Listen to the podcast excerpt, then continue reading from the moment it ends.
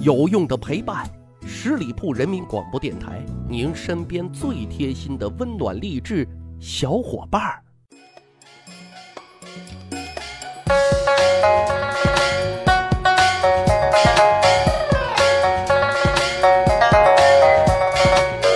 去吧历史，增长见识，密史趣谈，在下大汉。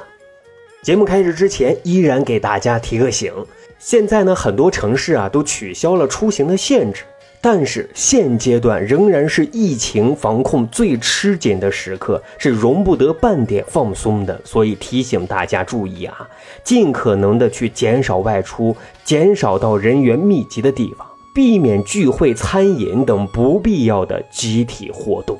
真的是拐点尚未到来，防疫不能松劲。好，开始咱今天的节目。年轻的时候啊，大家都喜欢装文艺，可是等着病好了哈、就都变得现实了。薛涛和元稹的感情始于才情，终于现实，过程呢是百转千回。薛涛呢，终于下定了决心。脱下了一身钟爱的红纱裙，换上了一袭灰色的道袍。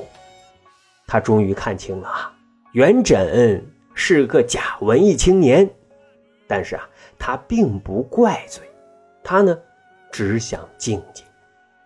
薛涛很厉害，与鱼玄机、李野、刘彩春并称啊唐代四大女诗人，与卓文君、花蕊夫人黄娥。并称蜀中四大才女，她的才华和才情啊，源于有一个幸福的原生家庭。老爸呢是长安城里的京官，秉性虽然耿直，但对小公主薛涛是疼爱有加啊，亲自教授闺女学字读书。薛涛呢更是聪慧啊，据说八九岁就能跟父亲啊对诗创作了。可是啊，天有不测风云。老爸呢，因为得罪了权贵，被从京城长安贬到了成都，然后呢，又被安排出使南诏国，啊，也就是现今云南、贵州、越南、缅甸这一区域。结果呢，路途的劳累和水土不服，患了重病，永远的闭上了眼睛。这一年呢，薛涛只有十四岁，自此身上小公主的光环和华丽消失了。如何生存是他。必须面对的问题，和母亲啊相依为命了两年之后，不得已，他加入了乐籍，成了一名乐伎。这里的乐籍即户籍的籍，指的是专门从事音乐活动的贱民户籍，专门啊服务于声色犬马的场所。骨子里不一样的人啊，总是那么的清新脱俗。薛涛呢，凭借其融资记力。通音律、善辩会、公诗赋，很快呢就占据了上流社会啊名士聚会的 C 位。薛涛呢，如果是一个角儿，无疑韦高是最捧他的大金主。中书令韦高刚出任剑南西川节度使啊，一次在酒局上，薛涛啊出口成章，让韦高啊叹服，大为欣赏。后来啊，不仅让薛涛辅助自己参与案牍书写的工作。韦高啊，更是上奏中央，要按照特殊人才引进的方式任命薛涛为校书郎，啊，也有一说是武元衡奏请朝廷的啊，这个可了不得了。按照规定啊，这个职位至少啊是进士出身。你比如说白居易、李商隐都是从校书郎干起的。可是非常可惜啊，因为没有先例，朝廷呢并没有批准。此时的薛涛虽然身份低贱，却是初入贵门又持才矿物，所以啊就有点飘哈。后来大金主不高兴了，就把他发配到边远的地方以示惩罚。薛涛这才醒悟过来啊，自己只是一只看上去很美却被禁锢着的天鹅，就赶紧啊给大金主委高认错。再后来，二十岁的他。脱去越籍，他希望开始新的生活。终于有一天啊，他遇见了元稹。元稹当时是大 IP 诗人啊，仕途呢处于上升通道。此时他奉命啊，以监察御史的身份出使东川。文人与文人啊，总是惺惺相惜的，尤其是异性文人。在中间人的阻局之下，薛涛啊，赶赴百里之外的东川资州，见到了盛名在外的元稹。此时，虽然薛涛已经四十二岁了，但岁月给他增加的只是风韵，一颦一笑依旧是那么的优雅、温婉而又脱俗。元稹更是。刚过而立之年，才思敏捷而举止风雅，气宇轩昂，很快啊就俘虏了薛涛的芳心啊！就这样，两个人打破世俗，打破地位，轰轰烈烈的开始了一场著名的姐弟恋。此时，在薛涛的眼里啊，元稹不仅文艺绅士、有情有调，而且正直刚毅，有家国天下的胸怀，简直就是男神中的男神。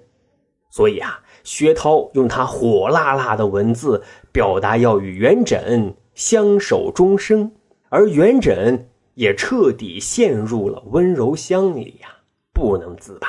他们在一起啊，除了风花雪月的浪漫之外，也有对政治时局针砭时弊的探讨，让他们成为高度契合的精神伴侣。只是无奈啊，轰轰烈烈的热恋。三个月之后，元稹被召回京城。《云溪有记》记载说，送别的那天啊，薛涛哭成泪人了，一一作别。分离的日子是煎熬的，但收到元稹的信却是幸福的。薛涛呢，是一个理性大于感性的女子，但是陷入爱情，她也有迷失自己的少女心。劳燕分飞，只有诗歌传情。他写四言绝句，觉得日常书写的书纸啊太大也不精致，于是呢，才思敏捷的他就想方设法对造纸工艺进行了改造，还将纸染成了红色，再裁剪成啊精致而美好的宅简，信简的简。虽然此举啊让薛涛成为改良造纸技术的先驱。啊，这种纸还被称为薛涛简，但是他更在意、更看重的是那份最真挚的情感的传递。可是啊，感情的世界里，谁认真，谁就输了。最开始，薛涛和元稹的情诗你来我往，而后呢，元稹的诗越来越少。女人生性都是敏感的，薛涛知道，元稹啊。可能有状况了。其实，元稹在与薛涛交往热烈，在时间上有两种说法。因为公元八百零九年啊，这一年元稹的妻子韦从去世，这一年元稹与薛涛热恋，谁先谁后无可考证。但我们更倾向于元稹与薛涛的交往啊，是韦从去世之后。因为元稹对于妻子韦从的情感也是很真挚的，为了怀念妻子，他曾写下了“曾经沧海难为水，除却巫山不是云。诚知此恨人人有，贫贱夫妻百事哀”啊等千古名句。但不管怎么说啊，在这个时间段跟薛涛热恋，就有点尴尬了啊。这里插播一段啊，就我们常说啊，贫贱夫妻百事哀。那世人可能存在一定的误读，认为贫穷的夫妻做任何事情都很难，所以很哀。但是啊，元稹的原意啊，却是死亡这件事儿，无论是富贵的人还是贫穷的人，都会感到哀伤啊，是这个意思。